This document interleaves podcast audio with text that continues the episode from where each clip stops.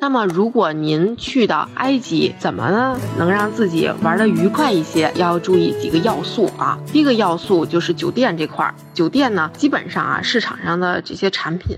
尤其您在甄选产品的时候啊，你就看都写的是五星酒店，但是五星酒店和五星酒店差别是很大的啊，一定要看他写的酒店是哪家酒店，什么名字。除了酒店之外呢，还有就是导游啊，到了一个文明古国，那一定要找一个懂历史的导游。那我们这块呢，导游也很好。第三点就是餐，我先给大家发几张这个酒店的图片。像开罗的酒店呢，我们一般会选择这个呃十月六日城这块，它是一个富人区，而且酒店呢相对来说新一些，因为开罗。酒店和国内的酒店还是有一些差别的啊，各种场合的小费，小费一般是五埃镑啊，十埃镑这样。然后大家再看这个红海的酒店，红海的酒店都是有私属沙滩呀、游泳池啊，包括如果带小朋友也非常适合，因为一般红海的酒店它都会有一个儿童区域、儿童的泳池。我再给大家发一张图片啊，非常值得推荐。这个是我们的导游，像我们的这几个导游呢，都是有很强大的背景的啊，要不然就是要不然就是开罗大学啊考。古专业毕业的，要不然呢，就是在中国参加了汉语桥节目的第一名。开罗大学基本上相当于中国的北京大学。这些导游哎，讲起历史来都是非常的专业啊。这样的导游，那餐呢？大家看看餐，说埃及吃什么呀？吃不吃得惯呀？我个人是觉得挺好吃的啊。啊，像亚历山大这块有烤鱼餐，基本上像埃及的烤肉啊，埃及大饼啊，大饼是配着各种酱料也很好吃。然后还有最后这张图是烤鸽子餐，也是到了埃及一定要去吃的一个美食，然后还有呢，就是甘蔗汁儿也很推荐。最后呢，没有几分钟了，我给大家再讲一下这个注意事项，其实没有太多了啊。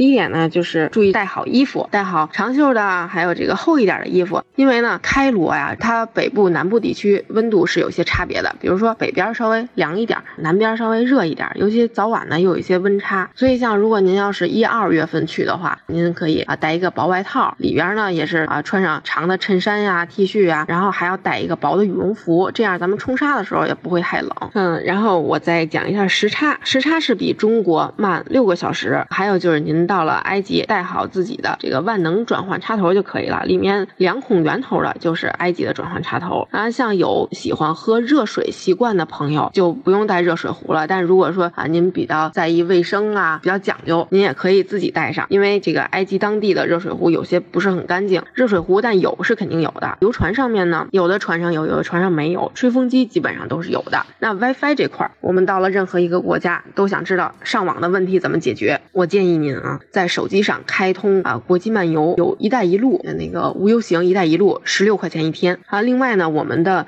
这个旅游大巴上也是有免费 WiFi 的，但是啊，有的时候可能会信号不太好，所以还是建议您开通一下国际漫游啊，开通一下这个无忧行的流量包。那酒店里边都是有免费 WiFi 的。再说换钱，埃及当地，比如说您要付一些给服务人员付小费的话，都是要付埃及镑的。那您要参团团队的这个小费是付美金的。那所以呢，您就可以在国内换好美金，然后呢，到了当地当地的机场啊，开罗机场去换当地的埃及镑。如果您要不买什么，东西的话，换啊五十到一百美金就可以了。但如果您要是在买什么东西啊，比如买个纪念品啊，买东西比较多，或者您想说啊进到这个墓穴里看一看呀，去木乃伊馆看一看呀，那就换一百到二百美金这样。温度换钱，签证啊，签证也是一个很重要的问题。埃及的签证非常简单，落地签。那之前有朋友就问说，我是不是要带带两千美金的现金过去？是不是海关会抽查？这个规定呢，是针对于个人旅游签证的规。定个人落地签的规定，那像咱们呢都是团队游，您就不用带那么多现金了，也不安全，也不方便。您在报名的时候就提供一个护照首页啊就可以了。最后还有几分钟时间，我再跟大家分享一下这个游轮的照片，因为我们老说沿着尼罗河去游览两岸的神庙，我有三个晚上都要坐这个游轮。游轮是长什么样的呢？大家发一些照片，这也都是一些实拍图片。埃及的游轮它其实算是河轮啊，河上的轮船。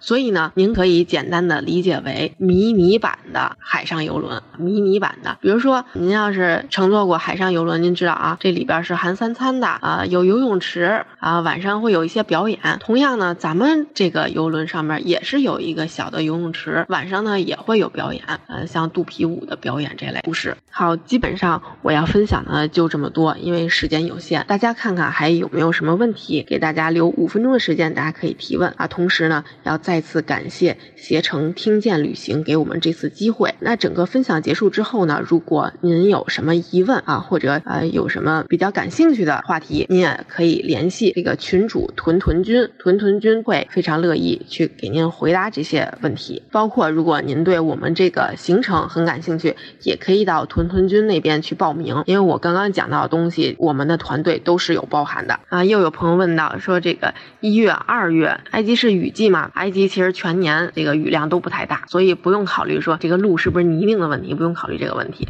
可以带啊咸鸭蛋啊咸鸭蛋方便面，方便面是没问题的，但是呢，这个肉。啊，肉蛋奶，您出入境的时候都不要带，这个是海关禁止的。如果被抽查到，那有可能呃有一些麻烦。黑白沙漠不建议去啊，现在所有行程都不去了，不太安全。嗯，寒假的天气就刚刚我已经讲过，寒假天气大概就是一月、二月，二十度出头，这是白天的一个温度。那那这位朋友问会晕船吗？不会晕船的，因为从这个阿斯旺到卢克索。如果您要是开车的话，也就五六个小时这样。所以呢，咱们把这五六小时的车程挪到这个河上面，咱们是分三天去开船的。所以呢，这个开船的速度很慢，所以不存在说晕船的问题，这个大可以放心。而且呢，很舒适。您也不用换酒店这三天。如果说啊，咱们不坐这个游轮的话，那像埃德福神庙啊，啊，还有科翁坡神庙啊，是不是可以看到？一般情况下就看不到了啊，因为呃，很少有人说那个开车特意去看这些两岸的神庙，其实非常值得关注的。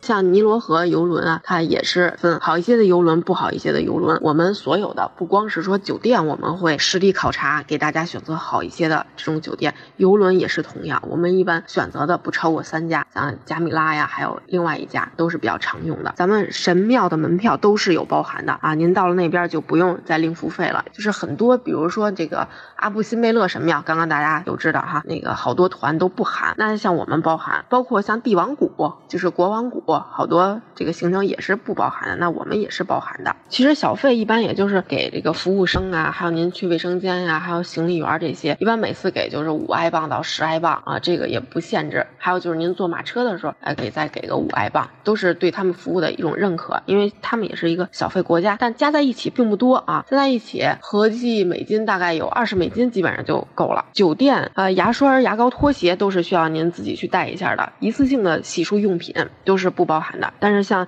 这个洗头水啊、沐浴露里边都是有的。那如果大家没有其他问题呢，我们今天的分享就到这里了。嗯，感谢大家的聆听啊，同时再次感谢携程听见旅行。